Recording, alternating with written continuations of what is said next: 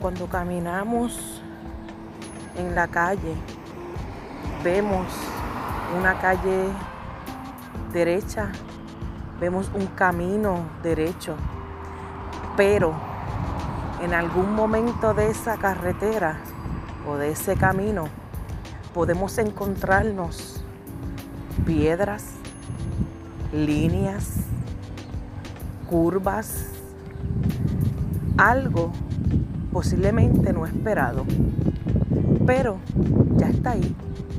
¿Qué vamos a hacer? Cuando vamos en un camino estrecho, un camino derecho, ¿qué vamos a hacer? ¿Vamos a frenar y devolvernos? ¿O vamos a seguir? Nos podemos entonces adaptar al camino en el que vamos. Nunca retrocedemos, siempre vamos hacia adelante. Nunca retrocedemos, siempre caminamos hacia adelante.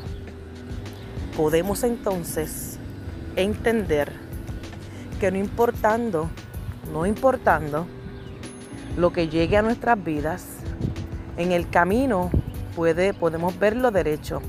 En el camino podemos visualizar lo derecho. Pero tengamos siempre en cuenta que posiblemente en ese camino nos vamos a encontrar con piedras, nos vamos a encontrar con grietas en el mismo camino, nos vamos a encontrar con curvas que adaptaremos, bajaremos la velocidad, iremos hacia adelante sin temor alguno.